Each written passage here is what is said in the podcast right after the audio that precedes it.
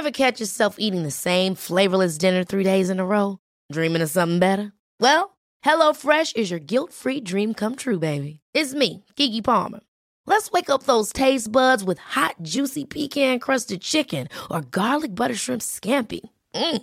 Hello Fresh. Stop dreaming of all the delicious possibilities and dig in at HelloFresh.com. Let's get this dinner party started.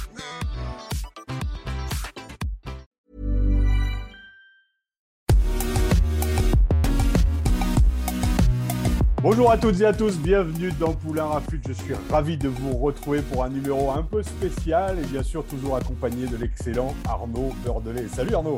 Salut Raph, bonjour à toutes, bonjour à tous et merci encore de m'accueillir pour cette belle émission. Un Poulain Rafut, vous le savez, c'est le podcast euh, qui rafute le rugby en long, en large et en travers. Celui que vous pouvez écouter dans votre salle de bain, sur votre vélo, dans votre voiture, dans le métro, un peu où vous le souhaitez. Je vous rappelle que ce podcast est à retrouver sur toutes les bonnes plateformes d'écoute, hein, de Deezer à Spotify, en passant par Acast ou Apple Podcast. N'hésitez donc pas à vous abonner et à filer 5 étoiles à notre ami Raph Poulain. De cette façon, vous recevrez chaque semaine les derniers épisodes directement sur votre smartphone. Raph, euh, je te repasse la main. Je te laisse nous présenter notre invité du jour. Un invité discret, un peu à l'image de son club, qui pourtant trust le haut de l'affiche. Oui, comme beaucoup le savent maintenant, j'ai eu la malchance de ne pas jouer une seule finale de mon club au sein du Stade français, mais peu le savent aussi que euh, bah, ça n'a pas été six finales, mais bien sept que j'ai loupé dans ma carrière. Quatre finales de championnat, deux finales de Coupe d'Europe et une finale de Pro D2 avec le Racing le 21 juin 2008. Ce jour-là, en costard, dans les tribunes, comme à mon habitude, je regardais cette armada francilienne bleue et blanche avec une flopée de grands noms. Bibi Oradou, Michel Diodet, Augustine Pichotte, Thomas Lombard, Jonathan Vigneski, Jeff Dubois, Cyril Bobo, Loticero et Festuccia. On était armés pour jouer le top 14 et pourtant, c'est bel et bien Monde-Marsan qui a atteint le Saint Graal ce jour-là. Et là, il y avait un groupe d'un côté et une équipe de l'autre, une équipe de potes avec les Julien Tasté, les euh, Beignet Tarayet et sûrement le plus connu à l'époque, le fameux Laurent Travini, dit La Trave. 13 ans plus tard, et même si on n'est qu'à la moitié de la saison, je revois dans le monde marchand de Rémi Thalès cet état d'esprit, ce côté désinvolte d'une équipe qui ose tout, qui s'amuse, qui joue et surtout qui continue à représenter ce truc à la David contre Goliath, coûte que coûte. C'est humain, c'est accessible, ça sent la tradition, le terroir avec une touche de modernité calée entre la Casa del Papel et les Peaky Blinders. Le mec est quand même arrivé en canasson au club, suivi de son équipe pour le dernier match du bloc avant les fêtes. faut avoir l'audace quand même et les couilles d'arriver déguisés, c'est magique. Moi, j'ai trouvé ça classe. Rémi Thalès et Julien Tasté, deux joueurs emblématiques du club, en sont les entraîneurs aujourd'hui. Même si je dois toujours aller déguster avec Julien quelques liqueurs d'Armagnac au domaine Marc Esto, j'ai pas oublié Julien. Je connais moins Rémi Thalès et j'avais envie d'aller gratter un peu parce que l'homme m'intrigue, à vrai dire. Rémi a été formé dans ce club mythique et après une énorme carrière qu'il a fait voyager de La Rochelle à Castres en passant par le Racing, avec à la clé une vingtaine de sélections en équipe de France, 24 en tout, et surtout de Brennus, il décide de finir sa carrière dans son club formateur après 18 ans de bons et loyaux services. Personnellement, j'ai suivi en tant qu'amateur du rugby la carrière de Rémi, et ben chapeau parce que pour un petit gars Landes qui est devenu l'un des leaders du titre de 2013 avec Castres face à l'Armada toulonnaise de l'époque, se faire une Coupe du Monde en 2015, aller soulever le bouclier au Camp Nou en 2016 avec le Racing et revenir au Bercail après ce sacré voyage, force est de constater que ça force l'admiration. Heureux donc de pouvoir connaître enfin l'homme derrière le maillot et maintenant derrière la casquette, la fameuse casquette d'entraîneur d'un monde marsan qui survole la Pro D2. Bienvenue Rémi Thalès dans Poulain Rafut. Salut Rémi. Ben, salut à, vous, merci, merci pour l'accueil et euh, merci pour la présentation. J'espère que, que tout le monde va bien. bon, on va rentrer direct dans le vif du sujet, puisque Raph euh, en a parlé dans son, dans son préambule. Vous avez un point commun tous les deux. Alors, vous n'avez pas joué, mais vous avez perdu tous les deux une finale de Coupe d'Europe. Qu'est-ce que ça fait, messieurs? Même si Raph les a pas joués, toi, tu les as joués, euh, Rémi. Euh, ben, ça fait que ça manque à la fin de la carrière, c'est quelque chose qui manque. bon, c'est quand même la, chance d'avoir participé, d'avoir vécu ces, moments forts, mais euh, autant la première euh, contre les Saracens en 2016, il n'y avait pas eu photo, autant celle en, 2018 contre le Leinster, euh, où je crois qu'on mène tout le match et, on perd le, match dans les cinq dernières minutes. Ben, ça fait une énorme frustration. C'est vrai que c'est quelque chose qui, qui, m'aura manqué dans, la carrière, mais bon, voilà, ça fait partie des, souvenirs et de la, de la construction du, joueur que j'ai été. Moi, tu les as joués. Moi, j'y ai participé. Le mec, celle de 2018, elle est quand même euh, forte parce que j'étais 24e. Euh, Après, c'est Dan, qui, euh, Carter qui se blesse à la, veille du, match, à la mise en place. Et après, donc, je me retrouve remplaçant. Et après, pas de Lambi qui se fait les croisés au bout de, trois minutes. Donc, je t'avoue que j'avais eu un ascenseur émotionnel pas mal ce, ce jour-là. Raph, il ne l'a pas eu, lui. Non, si, si, si, si, si, ascenseur émotionnel, parce que c'était l'année en fait où j'avais un peu, un, peu, un peu cartonné au sein du Stade français. Malheureusement, à Béziers, voilà, euh, premier quart d'heure, j'ai une couille qui explose en fait sur le terrain et il s'avère que euh, voilà, le championnat continue et la Coupe d'Europe avait lieu trois semaines plus tard, bordel, au Parc des Princes avec les Franck Combat, les Domi, les Thomas Lombard. Et j'étais normalement titulaire, je devais être titulaire au Parc des Princes. Et on perd contre, on perd contre Leicester cette finale 34 à 30. Et je termine donc ma carrière en 2005 avec la finale perdue contre Biarritz en championnat et surtout en Coupe d'Europe à Édimbourg contre Toulouse, où euh, bah, j'étais, euh, j'étais, euh, je m'étais pété le mollet en fait.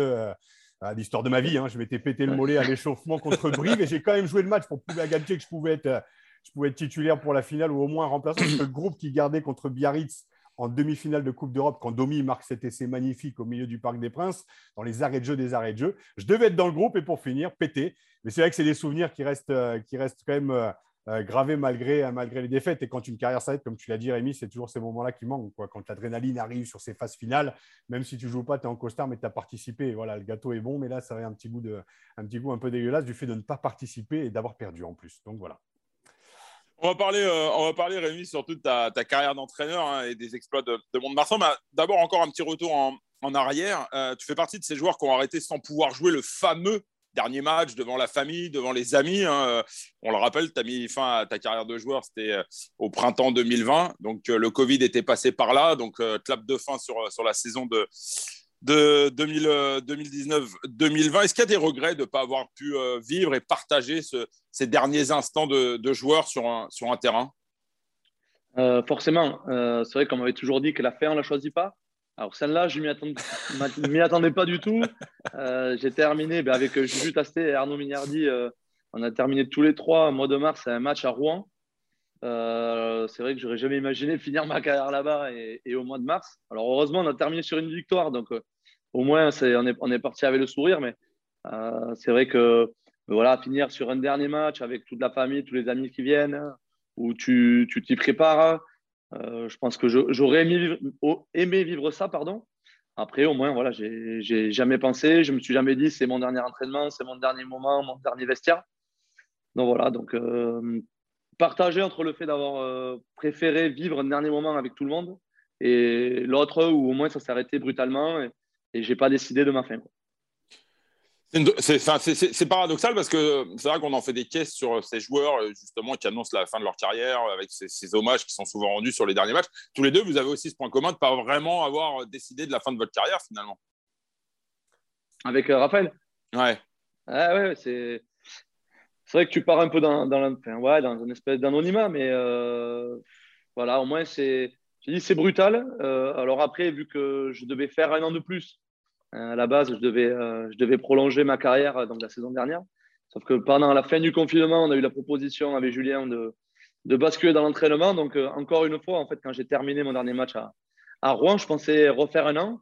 Et ben voilà, il y a une autre opportunité qui est arrivée. Et voilà, après 48 heures de réflexion, parce que ça va, très vite, bah, j'ai basculé dans l'entraînement à ce moment-là c'est toujours difficile, de, toujours difficile de, de, de, mettre un point final à une carrière. Moi, j'ai arrêté à 25 ans, donc ce n'est pas très comparable avec euh, la carrière que tu as, pu, euh, que as pu avoir. Mais bon, on rêve tous d'avoir une fin à la Diego Dominguez, à la Pierre Rabadan, à la Jérôme Fiol, qui en fait arrive au bout du bout. Euh, Diego, c'était à 38 ans il finit assis sur le bouclier. Pierrot et, euh, et Jérôme aussi finissent. je connais que les mecs du, Stade français. Mais ouais, c'est ce que j'allais dire, c'est très parisien quand même, toi. c'est très parisien. je, parler, je, je, ne peux parler que de ce que, je, de ce que je, connais. Mais il y a très peu de fins en fait qui se passent vraiment bien parce que tu as envie d'aller au bout. Là, pour toi, Rémi, il te restait encore une année de, de contrat possible. Donc voilà, la transition est toujours délicate. Tu parlais d'anonymat du jour au lendemain, tu n'as plus, les, voilà, plus ta vie sociale, tu as, moins de vie sociale, tu as moins le groupe, tu n'as pas les 10 entraînements par semaine, tu as surtout les week-ends où tu rentres plus dans les stades qui peuvent être pleins. Donc, il y a, y a, tous ces facteurs, il y a tout ça aussi à remettre en ordre et puis revenir dans une vie, entre guillemets, euh, euh, normale, même si la tienne n'est toujours pas encore parce que. Euh, et le plus tard possible, mais voilà, parce que tu es encore dans l'adrénaline, mais tu es passé de l'autre côté. Comment tu vis, toi, ce, ce passage? On va en parler avec, avec Arnaud, mais euh, tu sais, moi, j'ai été entraîné notamment par un entraîneur qui n'avait pas fait le deuil du joueur qu'il avait été et qui nous entraînait inconsciemment comme il aurait voulu être entraîné. Est-ce que tu arrives à faire la part des choses parce que tout a été rapide entre le joueur que tu as été et dire que ben voilà, aujourd'hui, euh, tu as des mecs face à toi, c'est une autre responsabilité. Et puis, tu as un groupe de 30-35 mecs à gérer. Comment on le vit, ça? Ouais, c'est euh, ce que tu as dit là sur, ton pote. C'est vrai que c'est un peu ce qui s'est passé au début où, ben, tu mets en place des entraînements que toi t'aimais, que toi tu voulais travailler.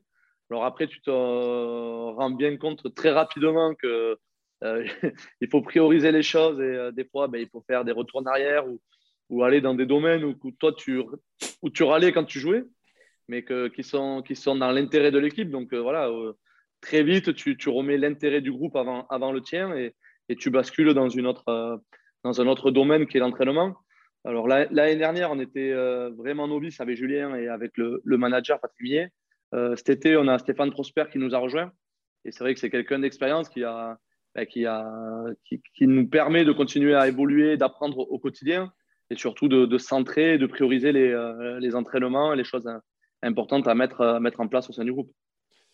Rémi, euh, une petite question parce que euh, tu le disais toi-même, tu avais failli prolonger d'un an pour, pour continuer à jouer. Est-ce que tu t'étais projeté vers une, éventuelle carrière d'entraîneur ou est-ce que ça t'est tombé dessus le jour où le président Cazot t'a fait la, la proposition? Pour t'avouer, je n'avais pas du tout prévu ça de suite. Je m'étais toujours dit que euh, le jour où j'arrête ma carrière, je coupe au moins un an pour, euh, pour, euh, pour me reposer, pour pouvoir profiter de la famille. D'un autre côté, je voulais entraîner, mais plutôt les jeunes, pour être dans des centres de formation ou quoi. C'est vrai que je m'étais jamais trop dit que, que j'allais basculer dans un, dans un, entraînement professionnel. donc, je t'avoue que quand le président Caso m'a sollicité, voilà, il y a eu 48 heures où, où j'étais perdu, où j'ai pas mal échangé avec des amis et des, et des anciens coachs que j'ai eus. Euh, et voilà, donc je me suis dit, et puis je ne savais pas si j'étais fait pour ça. Donc euh, voilà, j'ai saisi l'opportunité. Je me suis dit, au moins, je vais être fixé d'entrée, savoir si ça me plaît ou non. Euh, donc voilà, donc autant l'année dernière, ça a, été, ça a été compliqué, autant cette année, quand même, je, je me régale. C'est pas trop difficile quand même de passer du statut de joueur à entraîneur, non pas par rapport à la fonction, mais par rapport à la barrière peut-être que tu te fixes avec tes anciens partenaires qui sont entre guillemets aujourd'hui tes, j'allais dire tes employés, c'est pas tes employés, mais c'est, ils sont sous ta responsabilité. Ouais, c'est pas évident. C'est pas, c'est pas évident. Alors après, on a, on a très vite, très vite, très vite, pardon, mis les, les, les choses euh, au clair en disant que, que nous, euh, voilà, il y il y a la priorité du terrain. Le, le, c'est le terrain qui dicte, euh, qui dicte qui joue, qui, qui, ne va pas jouer, que, mais les, les points à, améliorer avec eux et travailler. Et après, il y a, y a, y a l'après-rugby, enfin, côté du rugby, où on est des hommes et, et ça ne nous empêche en rien de, de, pouvoir avoir une bonne relation avec les joueurs quand, quand tout est clair et, euh, et, quand tout est mis sur des, sur des bonnes bases. Après, forcément, qu'il y a des, oui, il y a des relations qui, qui changent sur les soirées où, voilà, où ben, on les laisse, on fait le début de soirée avec eux et après on les laisse tranquilles. Mais, Trop frustrant voilà. ça Ouais, t'as donné, t'as donné, voilà, donné pendant donné. 20 ans. Donc, euh... Exactement, j'ai donné. Et puis, euh, quand je suis revenu à mon 2, moi, il y avait quand même, euh, j'étais le plus vieux, donc il y avait déjà quand même un décalage qui, qui avait avec les joueurs. Donc, euh, donc de, ma, fin, de mon côté, en tout cas, ça s'est relativement bien passé. Puis, on a des super joueurs quand même, il faut les, les remercier par rapport à ça, qui ont été très intelligents et qui nous ont, qui nous ont vraiment aidés la, la saison dernière. Qu'est-ce qui t'a le plus surpris, euh, Rémi, dans ce, dans ce nouveau métier d'entraîneur? Euh, ben, de réussir à faire passer ces messages et que, que, que tout le monde ait la même vision du, euh, du jeu. C'est vrai que ben, quand on joue, des fois, on ne comprend pas pourquoi, pourquoi certains joueurs font ça, pourquoi certains coachs raisonnent comme ça. Euh, voilà, tu, tu as tendance, quand tu joues, à vite remettre les choses en question, à ne pas comprendre les choses. Et sauf qu'en fait, quand tu passes de l'autre côté, tu, ben, comme je te disais tout à l'heure, en fait, c'est l'intérêt de l'équipe et non de l'individu.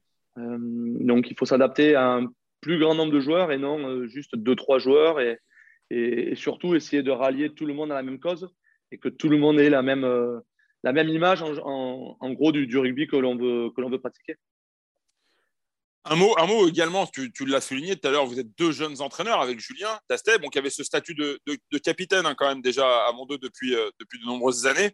Euh, est-ce que tu as pris conseil avec euh, d'anciens entraîneurs? On sait que tu es, quand même assez proche de, Laurent Labitte, qui est aujourd'hui l'entraîneur de l'attaque de l'équipe de France, avec qui tu, tu, tu, as travaillé à Castres, avec qui tu as été champion de France à Castres, avec, euh, avec le Racing également. Est-ce que, est que Laurent a été précieux, par exemple, dans, dans, ton apprentissage accéléré Parce qu'on voit aujourd'hui, on va en parler après, que, que Mont-de-Marsan caracole en tête de la Pro D2.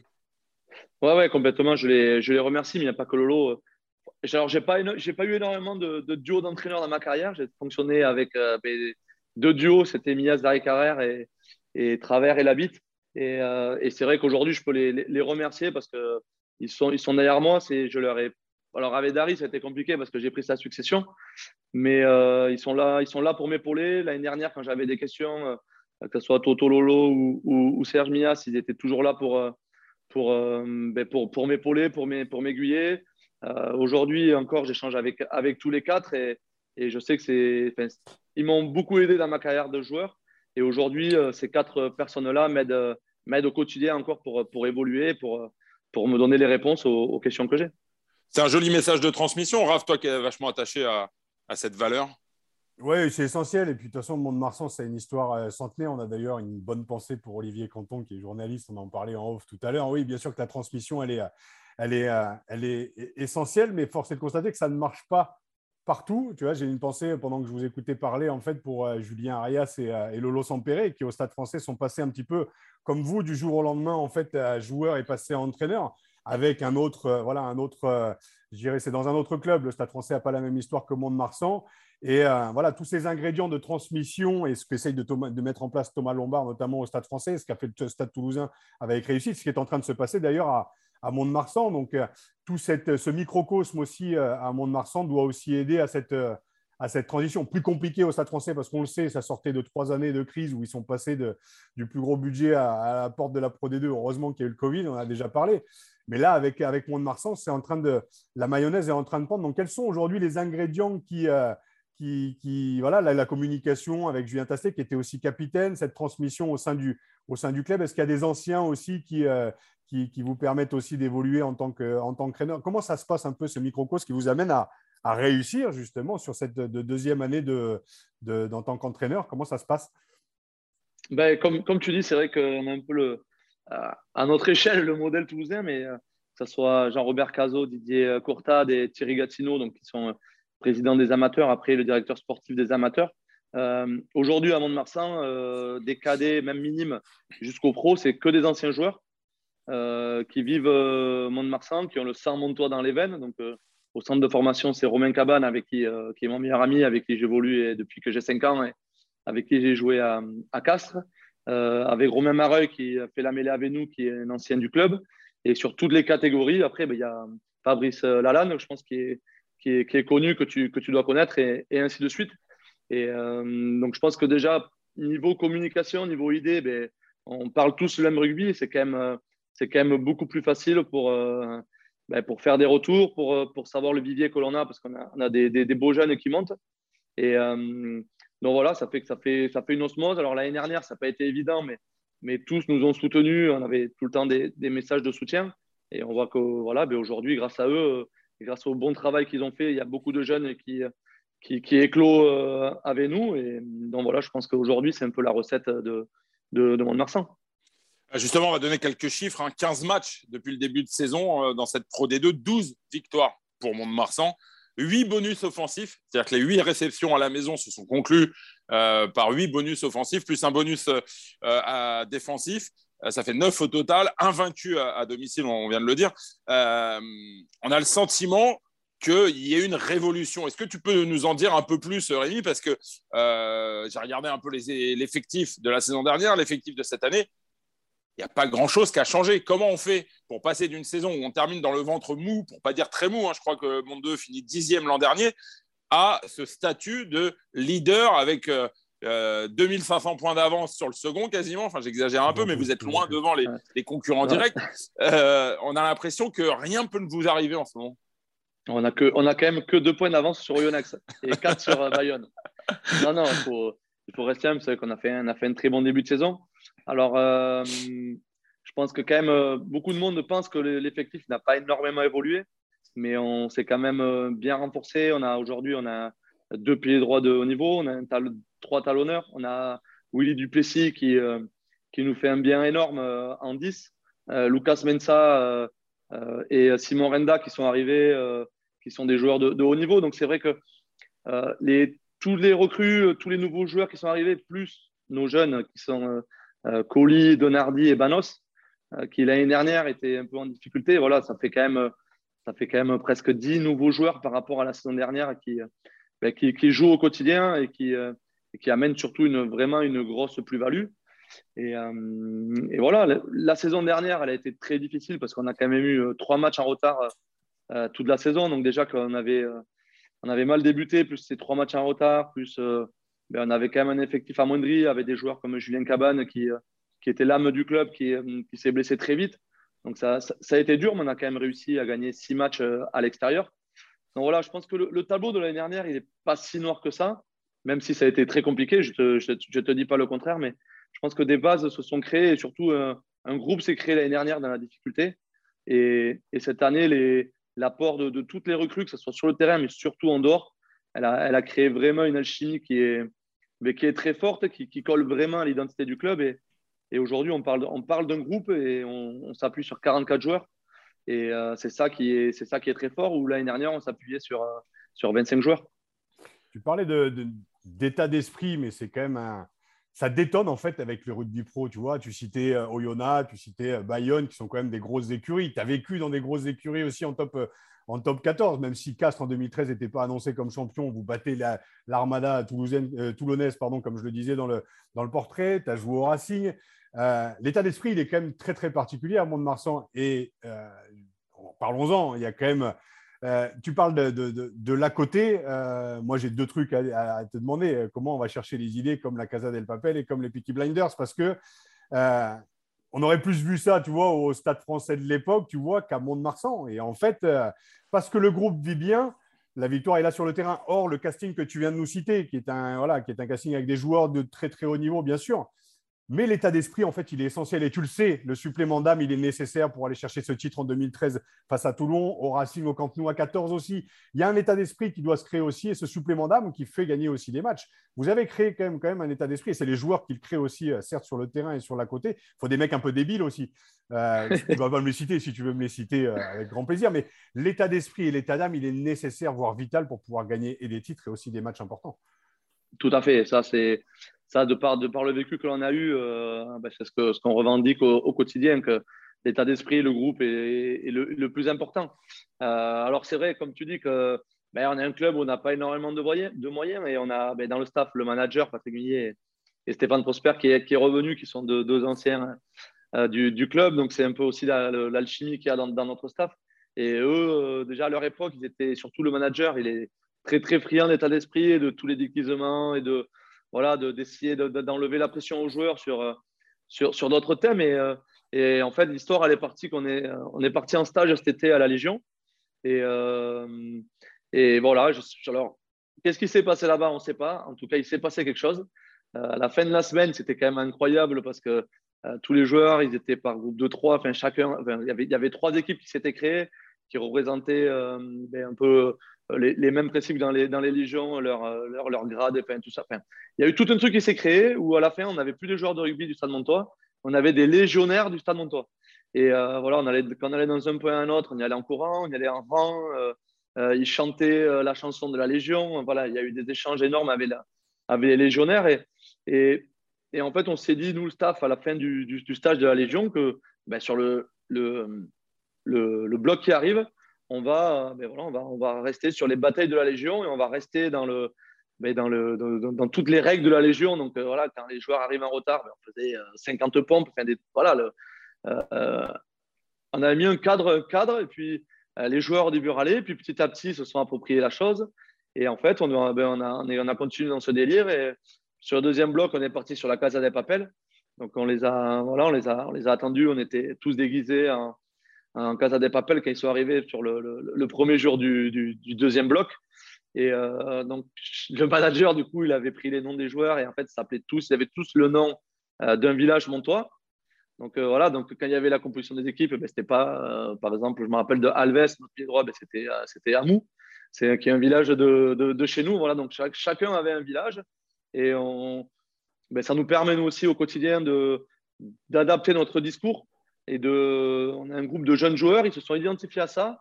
et ça leur permet d'enlever la pression quelque part. Et en fait, on leur met des objectifs mais à travers la Casa des Papel, voilà, où c'est vrai que alors Bayonne avait, avait cru que c'était sur eux, mais voilà, on, parlait de braquer parce que la Casa des Papel, ils, ils, braquent la banque, voilà, donc on braquait des stades, que ce soit même à ou quoi. Et, et, voilà, et sur le dernier bloc, euh, là, on n'avait pas trop, eu d'idées, donc on a demandé aux joueurs et on est parti sur, euh, sur Peaky Blenders. Donc voilà, le dernier bloc, c'est pour ça qu'on a fait Peaky Blenders. Donc, euh, est-ce que tu peux d'ailleurs nous montrer Est-ce que tu peux tu Voilà, donc j'ai gardé, j'ai gardé juste la casquette. Voilà, voilà donc j'avais la casquette. Donc sur chaque compo d'équipe, on était tous, tout le staff, on était habillés en, en à Peaky Blenders. Chaque, chaque joueur avait dû se prendre en photo en tenue de Peaky Blenders. Et puis pareil, donc, le manager qui a annoncé l'équipe, il avait la photo du, du joueur dans cette tenue-là. Et voilà, et donc et là, on est parti sur un prochain bloc, je pense, va être euh, un prochain thème, je veux dire, qui, qui va être sympa, mais les joueurs ne sont pas encore au courant. Donc, euh, on, aura la, surprise. Tu vois, ce grain de folie qui va en plus. mais, mais, mais comme tu dis, c'est vrai que, alors, c'est vrai que moi, je n'avais pas connu ça dans les clubs où, euh, dans les clubs que, que j'ai connus, comme tu dis, où c'est plus UP, où, où, tu peux te permettre un peu moins de faire ces choses-là. Mais c'est vrai que, voilà, ça te, même à nous, ça nous dégage du quotidien et ça, ça rend le quotidien. Tu, ben, tu vis des bons moments. Euh, et, voilà, et c'est vrai que euh, la chanson de Casa des Papel, je pense que dans, dans 5 ans, 10 ans, quand les joueurs l'entendront, ben, ils auront ce flash et ils se rappelleront des, moments qu'ils ont, qu'ils ont partagés ensemble. Justement, Rémi, raconte-nous un peu euh, quelle a été la réaction de vos joueurs lorsqu'ils ont débarqué donc, au premier jour du deuxième bloc et qu'ils vous ont vu déguisé en braqueur de banque version Casa del Papel? Raconte-nous un peu. Ouais, ils étaient, ils étaient tous assis, on est tous rentrés. Voilà, on avait, euh, le manager avait repris les phrases du, professeur dans la Casa del Papel ou quand, on a présenté le bloc, mais ils étaient assis. Bon, je pense que maintenant, plus rien ne les surprend. Euh, voilà, on joue Et ils vous ont pris pour des dingues, non? Ouais, bah, je pense. Hein, je pense. Après, le fait que, que nous, on joue le, le, le, le, truc à fond, mais eux, ça les pousse à, ça les pousse à les faire. Alors après, il y a les résultats qui suivent. Donc forcément, c'est, c'est, plus facile. Mais, mais tu vois, à Bayonne, quand les, les hors-groupes ont fait la surprise, en fait, au, au, au 23 de, de Bayonne d'arriver euh, déguisé en Gazelle Papel. Je pense que ça, ça a touché aussi les, les, joueurs du groupe et ça, mais ça prouve qu'il y a un vrai état d'esprit et que même les mecs qui jouent pas, ils sont à fond, à fond derrière l'équipe et à fond dans ce, dans ce, dans ce jeu de rôle-là. Et, et euh, donc voilà, donc, ils sont fous, mais nous aussi, je pense un peu. Est-ce que c'est ça qui fait gagner les matchs? Parce que Raph, tu as connu ça aussi à l'époque du Stade français où il y avait une équipe un peu, un peu branque, hein, on va pas se mentir. Euh, est-ce que c'est ce supplément d'âme qui, qui permet justement de, on parle souvent qu'il faut un match winner euh, en parlant d'un joueur dans une équipe, mais est-ce que c'est pas cet état d'esprit qui fait basculer les rencontres finalement Question pour, tous les deux hein, d'ailleurs. Pour l'avoir vécu au sein du Stade français, de, j'ai été pro de 99 à 2005, il n'y a pas une année où tu as 10 anecdotes euh, complètement rocambolesques, comme on perd, tu vois, on perd. Euh, on perd en, en, 99-2000, tu perds, tu es aux portes des playdowns, on se fait une bringue énorme dans un rad, les réchelles sont bien intégrées, tout le monde est bien intégré. Domi qui se lève un peu en colère 4 heures du mat euh, au milieu du bar et qui dit euh, on sera champion de France en autogestion en fin d'année, on l'a été. Ça, c'est un exemple. On perd un match contre Bourgoin en 2003, on décide d'aller faire une, semaine d'oxygénation au ski. Euh, on est champion de France contre Toulouse, pareil en 2004. Donc il y a toujours ces, ces moments où tu avais, avais, un chafardon qui, qui, qui, je te dis, qui buvait le Saint-Ol et qui se foutait menthe dans le nez. C'est con, c'est un exemple. Mais, c'était le quotidien.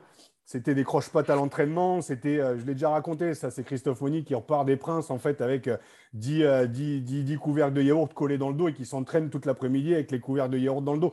C'est que des petites anecdotes qui t'amènent en fait à bien vivre parce que sinon tu te fais chier. T'imagines que tu, tu, tu, tu fais 10 entraînements par semaine et tu vas au boulot, quoi, quand les mecs, à la fin du match, ils disent on va se remettre au boulot pour la semaine prochaine. Mais tu sens un peu aussi une petite, petite lassitude. Si tu n'as pas ces petits moments particuliers qui te gardent un pied en adolescence et qui te rappellent justement que ça reste un jeu, euh, même si c'est certains boulots, même si c'est contraignant et que les mecs méritent leur salaire, bien sûr. Mais n'oublions pas que ça reste un jeu et c'est pour ça que ces anecdotes, elles te, régalent sur les réseaux sociaux parce que tu as l'impression de, quand tu es ancien, tu as l'impression d'appartenir au groupe et tu te dis, putain, tu replonges en adolescence. Et je suis persuadé que c'est le genre de truc qui te, qui, te fait, euh, qui te fait gagner des matchs et qui te fait gagner aussi des titres. Moi, pour avoir été spectateur de ça pendant six ans, même si j'ai loupé les finales, putain, t'avais, t'avais, et c'est ce qui manque après à la fin. C'est pas obligatoirement le public, c'est pas, la... Mm. c'est la vie sociale et toutes ces petites conneries qui au quotidien en fait te gardent un pied dans l'adolescence et, te font gagner des titres. Moi, j'en suis persuadé. Je sais pas ce que tu en penses, Rémi, mais euh, ouais, ouais, non, je partage tout à fait ton point de vue. C'est vrai que euh, chaque titre, il y a toujours une histoire derrière, des, anecdotes, du, du, du, bon vivre, parce qu'on passe tellement de temps ensemble, que ce soit staff ou, ou joueur, que si, si, au quotidien tu te fais chier, que tu vas reculant à, à, l'entraînement, ça peut pas, ça peut pas fonctionner. Donc euh, le, but, c'est que les, les, mecs ils viennent, qu'ils aient envie, qu'ils aient la banane. Que, euh, ben, comme tu dis, nous, on est vachement sur le plaisir. C'est, vrai que c'est notre métier, mais c'est avant, tout, c'est avant tout un jeu et un plaisir. Que, on a la chance de, de vivre de, de, de, ces moments-là. Donc, en plus, on sort de deux ans de Covid où c'était compliqué. Donc, si aujourd'hui, tu n'as ben, pas la banane, que tu ne prends pas du plaisir dans ce que tu fais, c'est, dur d'aller, loin. Alors après, euh, je ne dis pas que, que, que c'est, c'est le, la, la qualif et, et, le titre assuré, mais mais en tout cas, ça, ça, permet de créer des belles choses. Il y a une solidarité du coup qui se, qui se met en place et, et les mecs, en tout cas, ils veulent, euh, eh ben, ils veulent se battre les uns pour les autres et euh, ben, ça fait que, en tout cas, tu, je sais pas si ça va au bout parce qu'il y a beaucoup de choses après qui rentrent en compte, mais, mais ça te permet quand même de d'avoir euh, d'avoir une grosse grosse base et de, de, de, rêver de rêver plus grand en tout cas. Et pour conclure sur le l'importance aussi de ce partage avec le public, parce que le public, là, il s'identifie à une équipe de branque, une équipe de, qui gagne en plus. Donc, tu as le, tu la maîtrise et le lâcher prise. Quoi. Tu te dis, putain, en fait, c'est possible. Quoi. C'est comme le match contre les Blacks, en fait. Tu vois ce, ce supplément d'âme qu'il y a sur le terrain. Putain, tu, le lundi matin, à la machine à café, tu dis, putain, on a passé un bon moment ce week-end. Mm. Quand tu vas à Mont-de-Marsan et quand tu les vois jouer, le lundi, je veux dire, tu es supporter de Mont-de-Marsan, tu es content d'aller au bureau, tu es content d'aller au boulot parce que, putain, tu as passé un bon week-end. En plus, tu t'es marré. En plus, ça gagne. Donc tous les éléments sont réunis aussi pour que l'histoire soit belle. En tout cas, on vous le souhaite d'ici à la fin de l'année. J'allais y venir, parce que parallèlement à l'effet bénéfique sportif, il y a l'effet bénéfique sur l'image. Bon, Mont-de-Marsan a toujours joui d'une d'une belle image hein, dans le rugby français. On parle souvent d'un bastion historique, du jeu à la montoise. On ne va pas remonter jusqu'à jusqu'au frère Boniface, mais euh, on a le sentiment qu'en plus des bons résultats sportifs, l'image de Mont 2 aujourd'hui, elle est exceptionnelle à travers ces exemples-là. Alors oui, il y a eu la pseudo-polémique euh, suite à, ces images où on voit Julien Testé essayer de rentrer sur le terrain à Bayonne. Mais au-delà de cette polémique, pour le reste, on a le sentiment qu'effectivement, cette équipe, elle dégage une sympathie incroyable et, bien au-delà des frontières des Landes. Ben, on l'espère. Après, euh, euh, nous, on a envie de montrer une belle image avant tout. C'est le jeu qui dicte, qui dicte tout et le, les ingrédients que mettent les joueurs sur le terrain. Alors, je pense que sur cette première partie de saison, ils ont mis ils ont mis tout ce qu'il fallait, on a, on a produit du jeu, ils ont pris du plaisir, ils en ont surtout donné. On est, euh, c'est, ce que ce que ce qu'on leur dit au quotidien, de, que eux se régalent, mais qu'avant tout ils donnent du plaisir euh, aux gens qui les regardent. Et c'est vrai que ben, quand, euh, quand on voit tous les joueurs que l'on a qui sont qui sont mis en avant, on, est fier pour eux, tout le tout le club est fier pour eux. Ça met, ça donne vraiment une belle image parce que ça faisait un petit moment que les résultats à Mont-de-Marsan étaient un peu en dents de scie, qu'avec les supporters, voilà, c'était moins l'amour qu'il peut, qui peut y avoir en ce moment. Et les gens reviennent au, stade, euh, euh, les gens se régalent quand, quand, ils nous voient jouer. Donc, euh, il, faut, il faut continuer sur, sur cette voie-là, en tout cas. La rumeur dit même que des Dacois vont jusqu'à Mont-de-Marsan pour, pour voir le, le stade Montois jouer. Mais, ce n'est qu'une rumeur. Ils sont les bien, mais ils sont les bienvenus. Hein. ils sont les bienvenus. On va parler un peu aussi de, spécifiquement de ton, ton, ton rôle en tant qu'entraîneur, parce que tout à l'heure, tu disais que tu aurais dans un premier, dans un premier temps, tu aurais aimé entraîner des jeunes. Mais aujourd'hui, euh, tu travailles avec beaucoup de jeunes. On va parler de Léo Colli, dont on dit qu'il pourrait être une future pépite du, du, rugby français. Rémi, toi qui as une, une, belle carrière internationale derrière toi, tu lui vois un, avenir international à Léo Colli? Euh, International, je ne sais pas, parce que, en tout cas, je le souhaite, mais euh, en neuf, il y a énormément de, de, concurrence quand même. Quand tu vois Toto, euh, le petit Logarec, Couillou, Serein, enfin, il y a un paquet de, de très bons neufs en France. En tout cas, ce qui est sûr, c'est que Léo a, énormément, énormément de qualité. Euh, c'est un gros bosseur. Il, aime le rugby. Surtout, ça, il faut le, il faut, il faut, je pense qu'il faut le signaler. Il aime le rugby. Il regarde tous les matchs. Il se pose les questions. Il veut savoir pourquoi on fait les choses. Euh, je pense que c'est un, peu, peu l'image d'un Toto Dupont. Hein. Ouais, ouais, euh, exactement. C'est un peu le. Je pense que ça s'était perdu un peu ça. Et, et, et, Léo, il est vraiment, il est vraiment dans ça. Il est dans l'écoute. Il veut, il veut sans cesse progresser. Et, et je lui souhaite en tout cas qu'il aille, qu'il aille le plus loin possible et que, en tout cas, il a les qualités pour, pour faire une belle carrière. Après, international, ça, il y, a, autre chose qui rentre en jeu, mais il a, il, a tout pour faire une belle carrière. Tu dis que ça, tu dis que ça s'était perdu. Euh, tu fais partie de cette génération, justement, qui, dans les années 2000, 2010, on va dire, justement, tu as joué aussi en équipe de France. C'est quoi qui s'est perdu un petit peu? Est-ce que c'est le. Est-ce que c'est l'état d'esprit? Est-ce que c'est le manque de transmission? Est-ce que tu as joué en équipe de France dans les années aussi où ça a quand même un peu, euh, un peu galéré aussi. C'est quoi? C'est que l'image avait été ternie, l'image du rugby a été ternie. C'est les résultats de l'équipe de France. Il y a un tout, parce que là, on a une génération qui est, euh, qui est absolument euh, géniale, que ce soit avec ton nom de mêlée, on le voit avec les Dupont, les Ntamak. Enfin, il y a toute cette génération qui explose. Deux fois, deux fois championne du monde. Ça s'était perdu, fut un temps. Toi qui l'as vécu de l'intérieur, en plus à Castres, au Racing, qui sont des grosses écuries, en équipe de France aussi, au milieu de, au milieu de, voilà, d'un passage compliqué.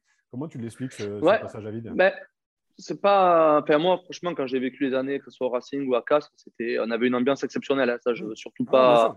je veux surtout pas dire que, que, que c'était que c'est mieux maintenant qu'avant, parce que franchement, c'est régalé. Mais c'est plus dans les, les, jeunes qui arrivaient, ils étaient moins à regarder tous les matchs de rugby. À, voilà, il y avait le, c'était un peu aussi le, la bascule du professionnalisme où euh, les, les, joueurs pensaient euh, peut-être plus à eux et, ne cherchaient pas à, à, comprendre tous les aspects du, du rugby. Je pense qu'aujourd'hui, la nouvelle génération, euh, ben, comme tu dis, là, tout ce que tu as cité, ils aiment le rugby, ils font, le, du rugby parce qu'ils l'aiment et non pour ce qu'il représente. Et je pense que quelque part, sur, sur les, dix dernières années, ça s'est un peu perdu.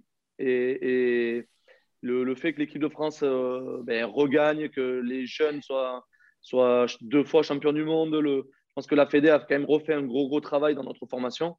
Je pense que voilà, aujourd'hui, les, euh, les joueurs aspirent à aller en équipe de France. Ils ont envie de reporter ce maillot. Le maillot de l'équipe de France, aujourd'hui, il est re-synonyme de victoire. Alors que c'est vrai que quand j'étais, c'était bah, compliqué. Euh, on ne gagnait pas beaucoup de matchs. Et voilà, tout ça fait que mais les jeunes ont envie de jouer et que si tu veux jouer, il faut que tu te remettes à fond dans le rugby et dans...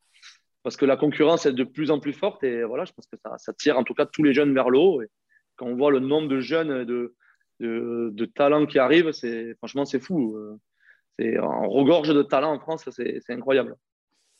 Alors on va parler un peu de, de Mont-de-Marsan et des, et des performances et, et un peu de l'avenir. Alors Rémi, on sait qu'en bon entraîneur que tu es, euh, tu vas prendre les matchs les uns après les autres. Hein. On sait que c'est la formule classique euh, qu'on nous sort à, chaque fois, mais allez, on se projette, on imagine. Euh, le top 14 tend les bras à, Mont-de-Marsan. On est au mois de mai 2022.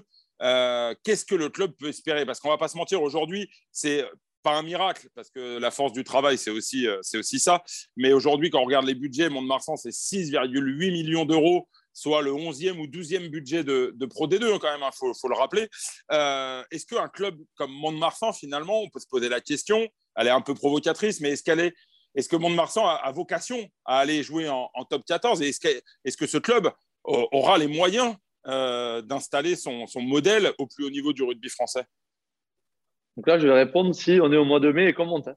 Exactement. attention, on prend pas les matchs les uns après les autres. Voilà, exactement. Parce que la, saison est encore longue. Tu sais, comment c'est. C'est pas de. Bien sûr, bien sûr. La langue de bois, mais euh, déjà, si jamais on a la chance de monter, déjà la première des choses, c'est de. J'espère qu'on arrivera à garder tous nos jeunes euh, un an de plus pour qu'ils découvrent le top 14 euh, avec nous, parce que c'est vrai que si, si on monte et qu'on perd nos, nos meilleurs éléments, déjà, bon, on se tirerait une balle dans le pied. Alors bon, mais ça, j'espère que nos jeunes resteront avec nous un an de plus. Mais après, te dire qu'on va rivaliser, ça sera très, ça sera très compliqué. Il ne faut pas, faut pas se voiler la face. Quand on voit déjà aujourd'hui Perpignan et Biarritz qui ont des budgets euh, qui sont autres que nous, ils ont presque trois fois plus que nous, je pense, en, top 14. Euh, euh, il faudrait déjà, si on monte, il faut qu'on se renforce dans, toutes les lignes, mais il faut, faudra qu'on ait le budget, qu'on fera un recrutement quand même très tardif. Donc, je pense que si on monte, ce sera dur. Après, cependant, ça sera une bonne chose pour le club, pour la visibilité, pour nos jeunes, pour, pour l'aspect économique, pour, euh, pour, euh, pour nos structures. Pour, voilà, donc, euh, forcément qu'en tout cas, le club, s'il doit monter, il montera les yeux fermés. Par contre, on sait qu'on vivra une année, une année assez compliquée d'un point de vue sportif, mais qui sera bénéfique après pour, pour la suite du, du, club et pour la pérennisation du club. Tu parles justement, Rémi, de, de cette contrainte qui est, qui est euh, pour un club qui monte en top 14 de connaître son avenir finalement assez tard. On sait qu'il y a une réflexion en ce moment qui est menée par les présidents de clubs de, Pro D2 euh, pour éventuellement revenir à l'ancienne formule, à savoir que le premier de la phase régulière accède directement au top 14 et est déclaré euh, champion de France de, Pro D2. Est-ce que tu fais partie de ceux qui justement euh, milite pour, euh, pour ce retour à cette ancienne formule, parce qu'on le voit, hein, le Racing est monté euh, avec cette formule et a réussi à pérenniser son modèle en top 14. Idem pour, pour le Loup. est-ce, que, est-ce que finalement, ce n'est pas un, modèle plus, plus vertueux pour, pour les clubs et, qui permet de, de, mieux résister à, à, une montée en, top 14 Ouais, alors moi, j'ai, je t'avoue que j'ai découvert cette nouvelle proposition hier, hein, comme, comme tout le monde, je n'étais pas, pas au courant. Après, c'est sûr que bah, pour un club qui domine euh, et qui est premier du championnat, s'il peut anticiper euh, sa, sa, montée quand même quelques mois à l'avance, c'est quand, même, quand même plus facile et il prépare son, son, avenir un peu plus sereinement parce que bah là, autant des clubs comme Oyonnax et Bayonne, par exemple, par rapport à nous qui, ont des moyens autres, ils peuvent quand même anticiper et se permettre de, recruter des joueurs euh, avec des gros salaires. Nous, euh, nous on ne peut pas. Déjà, on peut pas. On n'a pas la, la, prétention de se projeter aujourd'hui en top 14. Mais c'est sûr que si nous, euh, ça doit nous arriver, qu'on doit monter, ben, on devra faire un recrutement euh, ben, au mois de mai euh, avec les, joueurs qui resteront sur le marché. Après, je pense qu'il y a, vu l'état d'esprit, moi je pousse tous les joueurs qui nous écoutent et qui m'écoutent, hein, parce qu'on le voit justement, le plus gros budget aujourd'hui du top 14, c'est le Stade français. Bon, après, ils ont eu pas mal de. On en a parlé justement la semaine dernière sur, sur la masse salariale et tout ça, et le fait de pouvoir se reconstruire après la catastrophe qu'il y a eu avec Meyer. Mais à choisir aujourd'hui, et pourtant c'est mon club de cœur, le Stade français, mais en termes d'histoire et en termes de résultats, bordel, allez jouer à Mont-de-Marsan si ça monte. Hein. Moi, je vous le dis, les gars, moi j'y vais les deux pieds, les deux mains, je suis encore joueur. Je me dis, alors oui, il y a toujours l'aspect argent, mais après, il y a aussi l'histoire que tu peux vivre aussi avec des clubs. Et euh, voilà, si ça peut s'équilibrer, tu vois, avec un petit salaire sympa, mais vivre une aventure extraordinaire dans la continuité, je vous le souhaite de monter. Hein. Allez, en plus, en plus c'est quand même une, plutôt, une, très très belle région, hein, non? Ah, la région, c'est pas mal. On a une belle région. Hein, Et sur le plan structurel, Rémi, dis-moi, toi qui as connu quand même des centres d'entraînement comme euh, Castres ou euh, le Racing, qui ont, deux clubs avec deux, deux, deux, deux centres d'entraînement assez, assez exceptionnels, euh, sur le plan des structures, est-ce que Mont-de-Marsan va pouvoir euh, même si c'est pas cette année, mais dans les a années à venir, se structurer pour, pour, pour pouvoir offrir un, un, cadre de travail euh, en relation avec le, le niveau du, du, top 14 Alors ça, c'est un peu le, débat actuel à Mont-de-Marsan. Alors, le président, quand même, a très bien fait évoluer le, club avec la nouvelle tribune depuis, euh, depuis 4-5 ans maintenant, où euh, bah, tout ce qui est euh, salle kiné, salle de vie, la muscu, ça n'a rien à envier à, un club de haut niveau ce qui fait débat et qui est problématique vraiment aujourd'hui, c'est la pelouse. C'est la pelouse de notre stade. je sais que le, que, que le club aimerait qu'il y ait un synthétique pour qu'on puisse se baser et qu'on s'entraîne tous les jours sur, sur Bonny.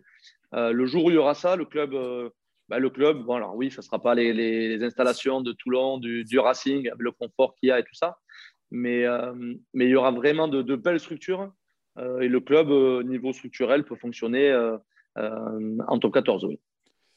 Mais aujourd'hui, vraiment, c'est cette pelouse là, qui, qui, fait, qui fait débat. Oui, parce que sur la salle de muscu, sur le centre de formation, enfin, les, je dire, aujourd'hui, je pense que beaucoup de clubs de Pro D2 n'ont plus grand-chose à envier aux clubs de, de, de, top 14. Après, oui, on n'est pas dans les infrastructures bon, alors après, moi, je vais parler de mon époque aussi. Hein. Nous, on allait s'entraîner dans le bois de Meudon et euh, on était sur la sur le sur la l'ancienne l'ancienne piste de Jambon pour faire la vitesse. Il y avait une salle de muscu, ça s'appelait le Kosovo. On était sous une tribune dégueulasse.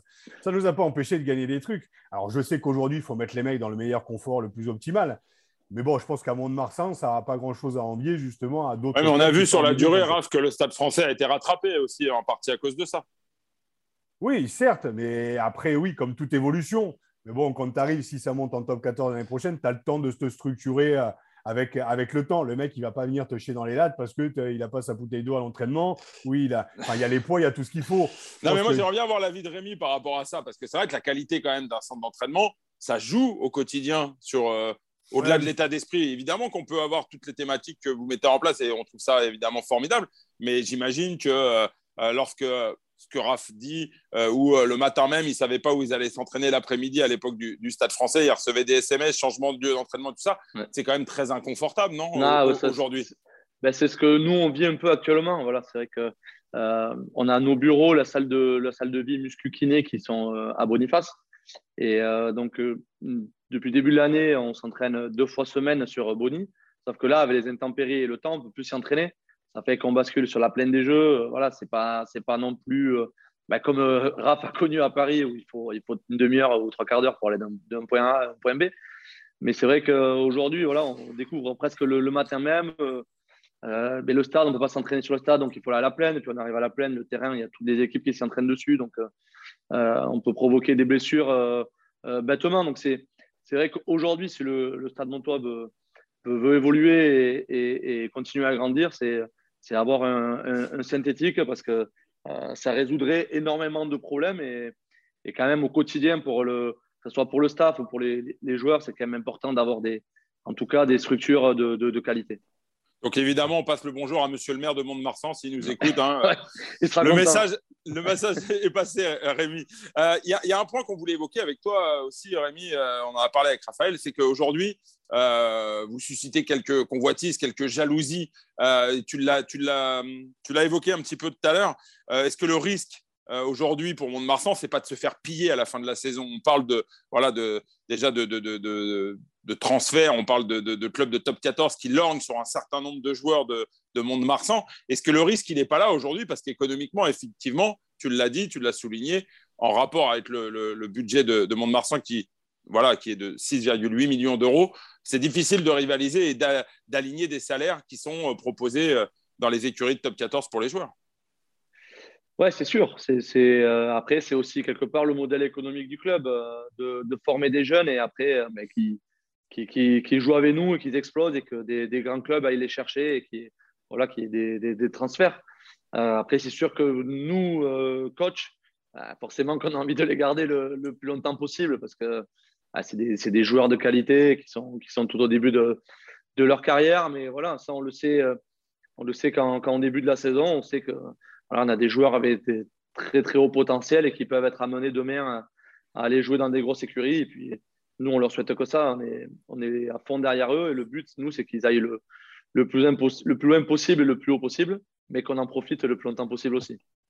Est-ce qu'il y a une forme d'injustice, à, votre avis? Question pour tous les deux. Une forme d'injustice, finalement, euh, quelque part, euh, à, à, gagner comme ça ah euh, tout au long d'une saison et puis à voir partir ses joueurs? Moi, j'ai une pensée pour, pour, pour Massy. Massy, c'est l'exemple du centre de formation qui est le meilleur aujourd'hui en France et depuis 20 ans dans le rugby pro, hein, qui chaque année euh, euh, fait des espèces d'allers-retours entre la Pro D2 et la, et la, et la, Enfin, je trouve ça juste, juste hallucinant. En plus, on le sait, hein, ça va au Stade français, ça va au Racing, ça va à Toulon, ça va ailleurs. Ça va partout. Mais parce que le ça rugby alimente tout le top 14. Hein. Le rugby fait rêver, mais bon, c'est sociétal. Hein. je veux dire, il y a un moment où quand ça fait briller, quand ça brille et quand c'est plus tu t'approches du soleil, plus, plus c'est chouette et plus c'est beau. Mais l'histoire qu'a Mont-de-Marsan, mais comme, comme d'autres clubs, il faut se baser sur l'histoire. Il faut peut-être revenir à, à, pas une norme, mais voilà, juste dire que l'histoire, elle est belle aussi et qu'il y a des belles histoires à vivre aussi dans ce qu'on appelle les petits clubs. Parce que oui, tu gagneras peut-être moins, mais l'aventure sera tout aussi belle, voire, voire plus belle. Et puis après, comme le dit, euh, comme le dit Rémi, tu peux aller exploser ailleurs, mais prendre le temps justement aussi de te, de te former à la Pro D2, au top 14 et puis partir après. Mais oui, comme tu dis, l'exemple, c'est Massy. Massy, pour moi, c'est hallucinant ce qui peut arriver. Ce n'est pas dégueulasse, mais quand tu vois que, puis, je vais dire, la rétribution, elle n'est pas énorme par rapport au gros travail qui a été fait pendant 5-6 ans de formation sur les joueurs. Donc oui, oui, oui, il y a deux poids, deux mesures. Hein. Rien à ajouter, Rémi, pardon par rapport à ça? Non, non, il a, non, non, il a raison, il a raison. Là, non, non, mais c'est. Après, je te dis, c'est après, si, si d'autres joueurs éclos ou si d'autres jeunes viennent chez nous aussi, c'est euh, qu'on leur, serve, euh, qu'on leur serve de vitrine pour, euh, pour exposer au plus haut niveau. Quelque part, c'est, bien aussi. Donc voilà, c'est, trouver le bon équilibre, que, en tout cas, qu'ils ne partent pas tous en même temps. Et que, que comme je t'ai dit, qu'on en, profite, qu'on en profite au maximum. Mais après, je pense que le club sera fier le jour où, où ces joueurs seront euh, dans des clubs très UP et qui porteront haut, haut et fort les couleurs de, de, de Mont-de-Marsan aussi. Rémi, dans le, dans le, même registre, lorsqu'un entraîneur fait du bon boulot avec peu de moyens, souvent il est courtisé. Tu me vois venir là. Pas du tout. Est-ce que c'est -ce c'est ton cas aussi? Parce que ben, est-ce que tu aspires peut-être dans les années à venir euh, à pouvoir travailler euh, dans un club plus UP, dans un club de top 14 Tu as embrassé aujourd'hui une carrière d'entraîneur, même si initialement tu disais que tu voulais plutôt travailler avec des jeunes. Mais quand on met un peu euh, le pied dans l'engrenage, j'imagine qu'on y prend goût. Hein, c'est comme une drogue. Hein. il y a une forme d'addiction à cette, à cette pression, à ce quotidien fait d'adrénaline. De, Est-ce que tu te projettes sur les, années à venir Est-ce que l'ambition est d'aller euh, tutoyer les, sommets euh, pour, entraîner une équipe euh, qui, serait susceptible d'évoluer en top 14 bah, Franchement, ouais, je ne vais pas te, mentir. Aujourd'hui, j'apprends tous les jours. Donc, je suis tout au début de, ma formation d'entraîneur. Donc, je ne me fixe pas de limite. Euh, là, je suis en fin de, en fin de contrat là, à Mont-de-Marsan. Donc, forcément, qu'il y, a, qu'il y, a, qu'il y a des discussions. mais non, je j'ai pas envie de, de me mettre d'objectifs. Je, euh, je verrai où le, où le rugby m'amène, comme j'ai fait dans ma carrière. J'ai pris le temps euh, en passant par la, par la Pro D2 et ça ne m'a pas empêché d'aller, euh, d'aller très très haut. Donc, j'apprends au maximum, j'échange au maximum, je veux me nourrir au maximum pour que si un jour, forcément, le top 14 fait rêver en tant que joueur et entraîneur, que ben, le jour, si je dois aller, euh, et si j'ai la chance d'aller en top 14, qu'en tout cas, j'ai les armes pour, euh, pour être prêt et pour être surtout performant. Parce que quand on se lance quelque part, on a envie de, on a envie d'être compétent et de et d'amener les joueurs le, le, plus loin possible. Et tu le soulignes à juste titre, la, Pro D2 est un formidable laboratoire, on le dit souvent pour les joueurs, mais même pour les entraîneurs. Faire ses armes en Pro D2, qui est un championnat très dur, un championnat marathon, euh, c'est quelque chose de, bah, d'enrichissant pour un entraîneur, j'imagine. Ouais, c'est très enrichissant parce qu'on a, sans, sans, les, dévaloriser ou quoi, mais on a des joueurs qui ont un autre niveau que les joueurs au top 14 ou, en top 14. Des fois, c'est alors c'est plus compliqué, je pense, à manager et, à gérer les égaux. Par contre, il y a une qualité déjà technique et une intelligence de jeu qui est, qui est autre. Et voilà, donc c'est énormément de stratégie. Alors que je pense que nous, en plus, on a beaucoup de, de, jeunes joueurs, des joueurs de, qui viennent de, de différents horizons, qui n'ont pas forcément eu la même formation que les joueurs top 14. Donc c'est à nous de les développer. Je pense qu'en Pro D2, on est surtout encore sur du développement de joueurs. Que voilà, en, top 14, tu arrives avec des, des joueurs aguerris et il faut arriver à surtout à les faire jouer ensemble. Alors qu'en Pro D2, il y a, je pense qu'il y a plus de travail sur ce, sur ce point de, ce, sur, sur, cet aspect-là. Juste pour conclure, parce qu'on a déjà été très long, euh, sans trahir de, de secret, euh, on se projette encore. On se projette. Alors, on n'est pas au mois de mai 2022. On est en 2038. Alors. Mais imaginons demain Laurent Travers, euh, Laurent Travers, Laurent Labitte, qui est entraîneur de l'équipe de France de, de, rugby, décide de devenir manager d'un club de top 14. Et, et, si Laurent veut travailler avec des jeunes entraîneurs, on peut imaginer la, reconstitution euh, du duo euh, euh, Thalès-Labitte On peut tout imaginer. Hein. On peut tout imaginer. Alors après, je pense qu'aujourd'hui, il est, pour un moment en équipe de France, donc c'est pas pour c'est pas pour demain, mais oui, bien sûr. Travailler avec Laurent Labitte, c'est quelque chose qui pourrait te séduire en tout cas. Ouais, bien sûr, bien sûr. Ben, on voit l'expérience qu'il a aujourd'hui. Il est, il est à très haut niveau, donc, donc oui, être, être les côtoyer et surtout être chapeauté par, euh, que ce soit lui, même Toto, euh, voilà, c'est quand même des, des, grands entraîneurs, des grands managers surtout. Et euh, pouvoir évoluer à leur côté, pourquoi pas C'est sûr que on ne sait pas ce que l'avenir nous réserve. Raph, on arrive à la fin de cette émission. on a toujours l'habitude de, conclure ensemble.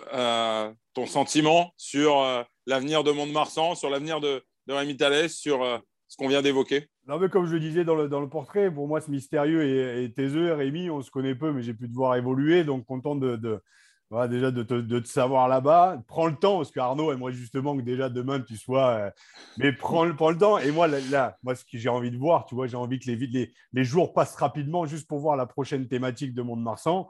Et puis, ah oui. à nous, à nous régaler, parce que franchement, c'est OK, il y a l'aspect stratégico-technique, et comme je l'ai toujours dit dans Poulain à Fut, euh, personnellement, ça n'a jamais été mon fort. Mais sur tous les à côté, moi, c'est ce qui me régale, et c'est pour ça qu'on voulait t'avoir dans l'émission. On en sait un petit peu plus euh, sur, euh, sur l'homme que tu es, sur Monde-Marsan avec, avec cette culture. Donc, ravi du moment qu'on a partagé ensemble et, et, la suite au prochain épisode, j'ai envie de dire. Bah, plaisir partagé, en tout cas. C'était un, bon moment d'échange. Bah, merci, messieurs. Poulain à Fut, c'est fini pour euh, cette semaine. C'est fini pour cette année également. On se retrouvera en 2022. Non, non, non, non, non, non, non, parce que tu n'es pas là. Toi, tu pars en vacances la semaine prochaine. Mais moi, je vais faire normalement une dernière émission fin d'année, normalement. On va en parler avec Seb et avec Adrien, justement, qui a la technique aujourd'hui. Normalement, il y a encore une émission la semaine prochaine. Eh bien, vous me l'apprenez. Il y en a qui sont bien vus, quoi. Hein il y en a qui sont bien vus, qui partent en vacances, quoi. C'est ça, ah. exactement. Putain, bien, non. Et il y en a qui ont le Covid et qui sont bloqués chez eux. Ça, c'est moi, ah. aujourd'hui. Voilà. Ah, tu l'as? Ouais. ouais, ouais, je l'ai. Voilà. Donc, à toutes celles et ceux qui traversent ces moments-là difficiles pendant les fêtes, on va leur souhaiter de très, très bonnes fêtes. Nous, on se retrouve la semaine prochaine, Arnaud, et nous, on se retrouvera en janvier. Rémi, en tout cas, de très bonnes fêtes à toi, à Mont-de-Marsan. Et puis, euh, rendez-vous pour la prochaine, la prochaine anecdote qui sera, à mon avis, très croustillante. Vivement le prochain blog de Mont-de-Marsan. Absolument. J'espère, j'espère. Merci à vous et bonne fête. Merci. À très bientôt sur Allez, ciao, ciao.